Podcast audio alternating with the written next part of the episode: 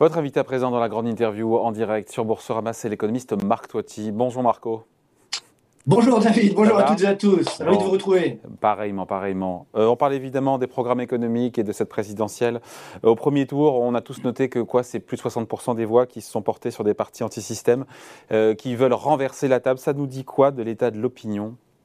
Est-ce que c'est pas en plus surprenant, alors qu'on a quand même eu des centaines de milliards d'euros, être anti-système quand l'Europe a financé je sais pas, 200 milliards, je crois, de, le plan anti-crise, c'était quasiment 200 milliards d'euros dépensés pour protéger les Français de la crise sanitaire. C'est pas surprenant quand même, tout ça?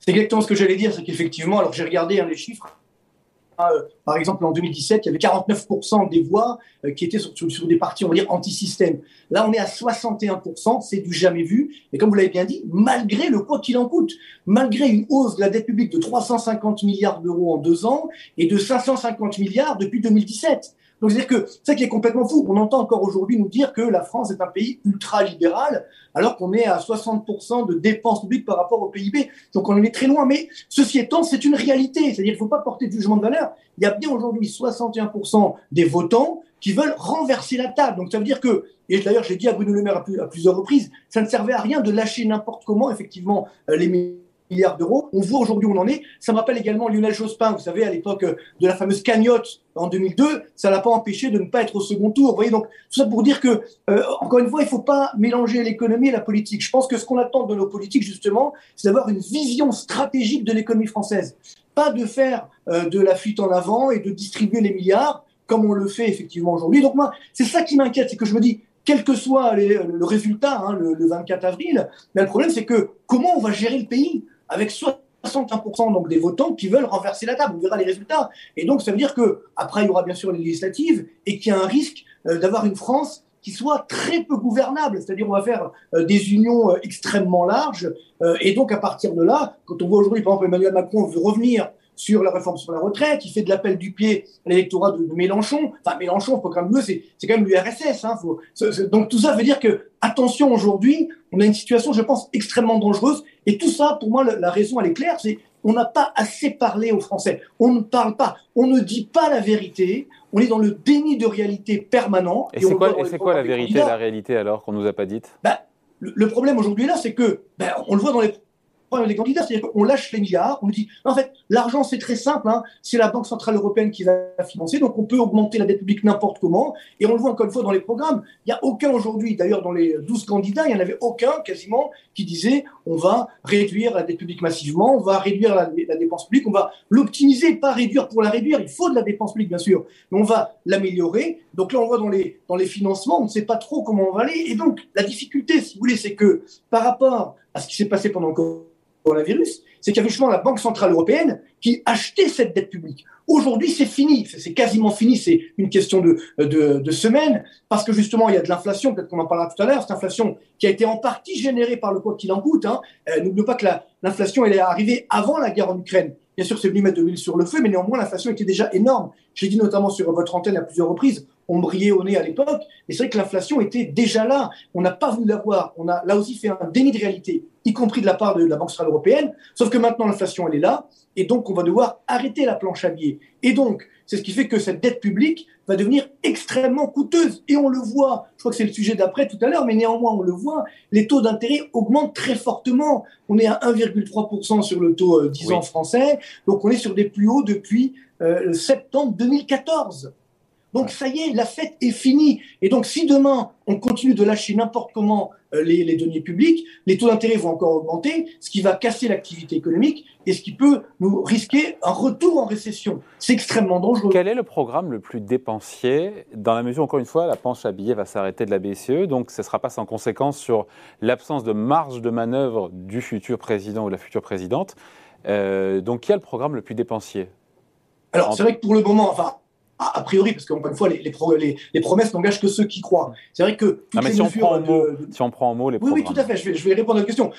toutes les mesures de, de, Marine Le Pen, effectivement, euh, on est autour des, je dirais, à peu près euh, entre 50 et 100 milliards d'euros. Hein, c'est l'estimation d'Estu Montaigne sur 100 milliards d'euros. Je pense qu'on est plutôt autour des 50 milliards. Mais si on regarde le programme d'Emmanuel Macron, là aussi, on est autour euh, des 20 à 30 milliards. Donc, il n'y a pas tellement d'écart. Ça qui est très surprenant, c'est que finalement, les deux candidats sont très larges. Alors, bien sûr, euh, on compte sur un, rebond de la croissance euh, qui viendrait financer ces, déficits publics. Ça, c'est toujours le, même scénario. Sauf que si les taux d'intérêt augmentent, il n'y aura pas de rebond de la croissance. les deux programmes, pardon, juste Marc, les deux programmes sont dépensiers.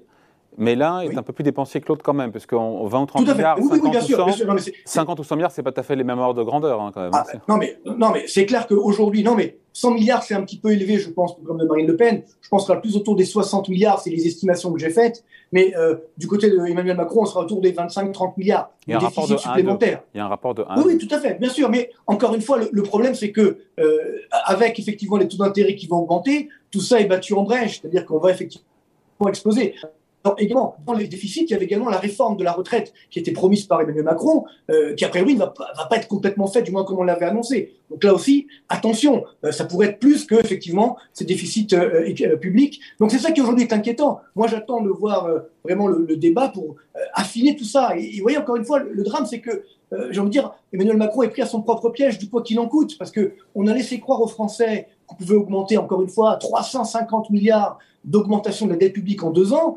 550 milliards sur deux ans. Donc, pour ça, les, pour les Français, finalement, on se dit, bah, vous voyez, c'est possible. Donc là, on se dit, bon, que ce soit 30 milliards, 50 milliards, 100 milliards, vous voyez. Mais le problème, c'est que, justement, on est effectivement sur une banque centrale européenne qui va arrêter de financer cette dette publique, donc les taux d'intérêt vont augmenter. Il y a également l'Europe, on est quand même dans la zone euro. Et là, c'est vrai que Marine Le Pen ne veut plus quitter la zone euro. C'est déjà une grande évolution par rapport à 2017. Mais justement, il va falloir rendre des comptes.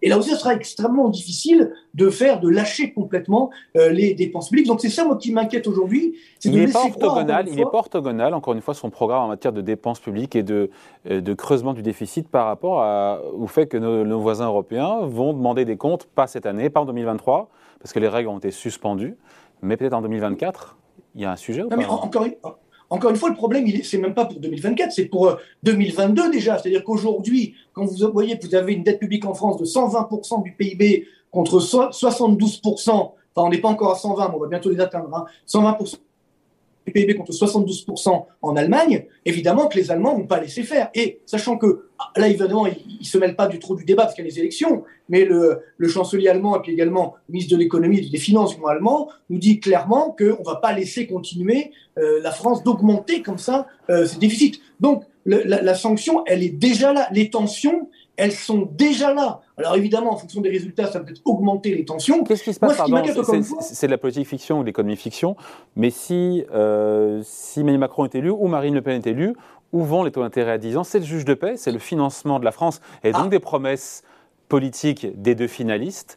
On est à 1,30 aujourd'hui, on va où si c'est l'un ou si c'est l'autre? Alors, alors c'est clair que de toute façon, j'ai envie de dire, ça sera un problème de timing. C'est-à-dire que si effectivement c'est Marine Le Pen qui est élue euh, dès le, 25 ou 26 avril, les taux d'intérêt peuvent monter très vite à 2, 2,5%, ça peut aller très vite. Avec Emmanuel Macron, ça sera, on va calmer le jeu, mais après on va attendre de voir son gouvernement, de voir les mesures qu'il va proposer, de voir s'il aura effectivement une majorité pour gouverner. Donc là aussi, si on voit que derrière, il n'y a pas, encore une fois, du sérieux budgétaire, les taux d'intérêt des obligations d'État augmenteront également. Moi, je pense qu'aujourd'hui, on peut très vite monter, quelle que soit l'élection, le résultat finalement, dans quelques mois, on sera à 2,5% des taux d'intérêt à 10 ans euh, pour la France. Mais y être ce dans... qui veut dire que y être dans plusieurs trimestres, être à 2,5% sur le taux à 10 ans français dans quelques trimestres, c'est une chose. Y être au lendemain de l'élection, si c'est Marine Le Pen, à vous écouter, c'est puis la même histoire. Euh, si les sur, la dette française explosent, encore une fois, est-ce que quoi Elle n'aura pas les moyens de sa politique, ou alors ça coûtera très cher à la France, puisqu'il faudra s'endetter, encore une fois, à un niveau très élevé. Donc soit elle se reniera, puisqu'elle n'aura pas le financement pour, soit elle l'appliquera, mais il y aura potentiellement une crise de nos finances publiques. C'est ça l'alternative?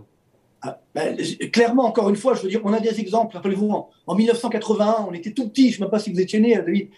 on était tout petit en 80 quand Mitterrand a été élu ben lui aussi, c'était un programme évidemment de, de dépenses énormes. À l'époque, on n'avait que 20% de dette publique par rapport au PIB. Hein. On n'était pas à 120. Hein. Mais néanmoins, les marchés ont paniqué, les taux d'intérêt ont augmenté. Et euh, un an et demi plus tard, Mitterrand a dû dire, bon écoutez, j'arrête les bêtises. Euh, si on veut continuer à, à, sauver la France, ben, il faut que euh, je revienne effectivement sur une politique de, de la charge, entre guillemets, budgétaire.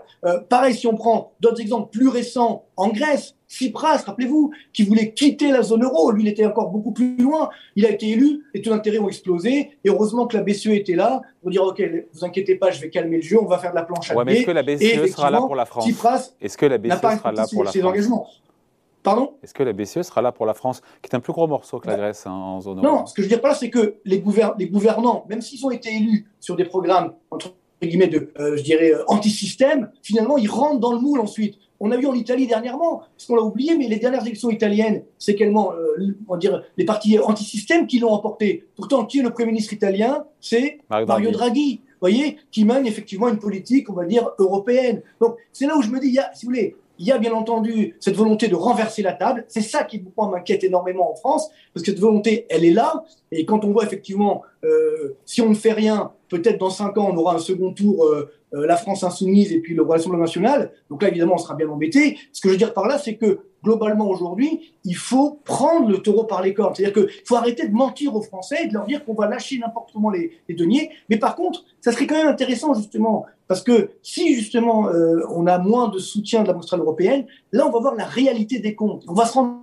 compte qu'en fait, on ne peut pas faire n'importe quoi pas seulement pour les générations à venir, mais même pour notre génération. Parce que l'argent, il faudrait bien le trouver quelque part, ce qui veut dire qu'on va réaugmenter les impôts, notamment sur l'épargne. Et ça, je le dis aux épargnants, faites attention, c'est le grand danger sur notre épargne, c'est que les impôts augmentent sur notre épargne, quelle que soit l'issue du scrutin du 24 avril, donc dans quelques années, ça c'est le grand danger. Et parallèlement, les taux d'intérêt, effectivement, augmenteront, ce qui cassera la croissance, et ça nous coûtera non pas à nos enfants, mais à nous-mêmes. Donc, moi j'appelle de mes voeux depuis des années aujourd'hui, il faut qu'on soit responsable. Il faut qu'on responsabilise les Français, qu'on dise effectivement la vérité des chiffres, qu'on arrête de mentir, et donc à partir de là, on pourra prendre les bonnes mesures. De cacher la vérité, plus que de mentir. Mais bon, après, c'est un, un débat, oui, c'est un débat sémantique. C'est la, sémantique, ça, David. Marc, euh, comment vous qualifiez le programme des deux finalistes? S'il fallait trouver un mot pour les qualifier, euh, on commence par bah Emmanuel Macron, son, son programme économique. économique. Oui, économique, j'entends. Bon, bah, finalement, c'est vrai que ça. Alors, c'est vrai que j'ai oublié de dire un truc important, c'est que dans les deux cas, c'est vrai qu'ils veulent baisser les impôts, hein, que ce soit Emmanuel Le Pen ou, ou euh, Emmanuel Macron. Ça, c'est plutôt une bonne nouvelle. Forcément, comme le numéro un de la planète des impôts, c'est plutôt une bonne nouvelle de baisser les impôts. Après, le problème, c'est effectivement euh, le financement. Donc, j'ai envie de dire, pour le programme d'Emmanuel Macron, bah, c'est la continuité, bien entendu, avec peut-être quelques réformes supplémentaires, mais j'en doute, parce que euh, s'il n'a pas la, majorité à l'Assemblée, ce sera très compliqué. Et pour euh, Marine Le Pen, j'ai envie de dire, bah, simplement, euh, c'est augmenter encore la dette publique sans compter. Donc c'est le quoi qu'il en coûte qui continue. Donc finalement, c'est ça qui, est très surprenant, il n'y a pas tellement d'écart. C'est ça qui aujourd'hui me, dérange un petit peu, parce que justement, on a peur de dire la réalité aux Français et de dire finalement, ben, si aujourd'hui, euh, on, euh, encore une fois, on réduit euh, cette dette publique, à ce moment-là, on va se tourner vers le candidat qui va dire, ben non, moi, je vais l'augmenter. Sauf qu'à la fin, vous savez, on connaît l'histoire. Celui qui paye, c'est toujours le même, c'est-à-dire le contribuable. Et donc, c'est ça qui est dramatique. C'est les Français qui payeront justement ce manque de réalisme économique. Ouais. Ok, ok. Et le fait, et sur l'Europe, le fait qu'on va potentiellement bras de fer sur beaucoup de sujets avec l'Union européenne, si Marine Le Pen est élue, c'est pas un sujet qui vous effraie plus que ça? Alors bon, la, bonne nouvelle par rapport à 2017, c'est qu'effectivement, elle a changé son d'épaule. À l'époque, elle voulait quitter effectivement la zone euro. Donc là, elle a compris, c'était pas du tout le moment. Nicolas Bavrez, qui était là à votre place hier, Nicolas Bavrez disait que c'était un Frexit larvé, euh, voire caché, nous... Ah, vous savez, euh, rappelez-vous, encore une fois, je donne l'exemple de la Grèce ou encore de l'Autriche hein, dernièrement. Là aussi, on avait des programmes euh, très anti-européens, et puis finalement, on est rentré dans le rang parce qu'on a besoin effectivement du financement, du financement de la Banque centrale européenne. Après, si on veut effectivement complètement renverser la table. D'ailleurs, c'est ça qui est dangereux, je pense, dans, la stratégie euh, gouvernementale actuelle. C'est attention, moi, je pense beaucoup au Brexit. Si vous vous souvenez, pendant la campagne du Brexit, ça, paraissait complètement euh, impossible que le Brexit l'emporte. Et justement, les, euh, contre-Brexit n'arrêtaient pas de dire si c'est le Brexit qui l'emporte, ça va être la catastrophe, etc. Donc, et finalement, c'est le Brexit qui l'a emporté.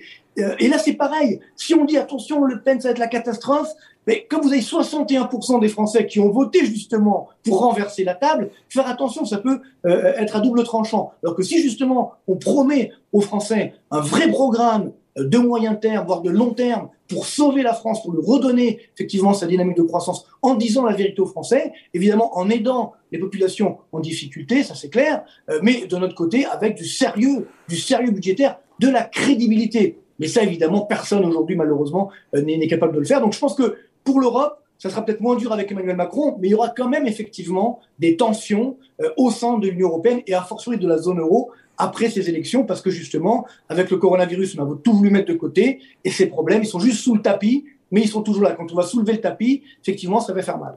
Et une question finie là-dessus, en cohérence, si elle est élue, que les taux d'intérêt sur la dette française montent à, à 2 ou 2,5%, euh, là, dans la foulée, ça veut dire que le CAC 40, il va au tapis ou pas, si on est cohérent?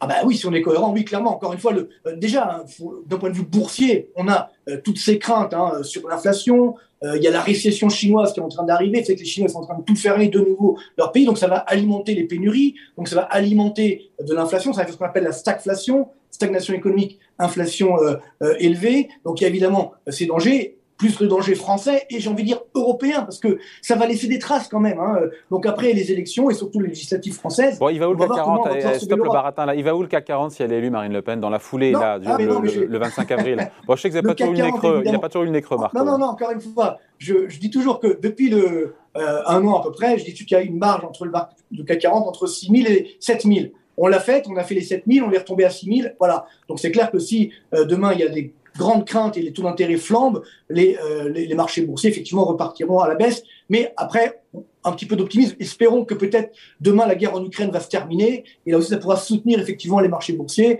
renverser à la baisse les cours des matières premières et limiter l'inflation. Voilà. Euh, je veux quand même terminer sur une note positive. Je garde l'espoir. Je suis toujours optimiste malgré ce qu'on peut entendre parfois. Simplement, il faut être réaliste. Moi, ce qui me fait beaucoup de peine, c'est que depuis des années, euh, j'ai vu tous les présidents, les premiers ministres que vous voulez, les premiers ministres d'économie, on manque de réalisme. Et voilà finalement où on arrive aujourd'hui. On arrive exactement à la même situation que si on avait pris les bonnes mesures il y a euh, quelques années. Allez, merci beaucoup. Merci d'avoir été avec nous. Marc Toiti, donc, invité à la grande interview en direct sur Boursorama. Salut. Bye, merci.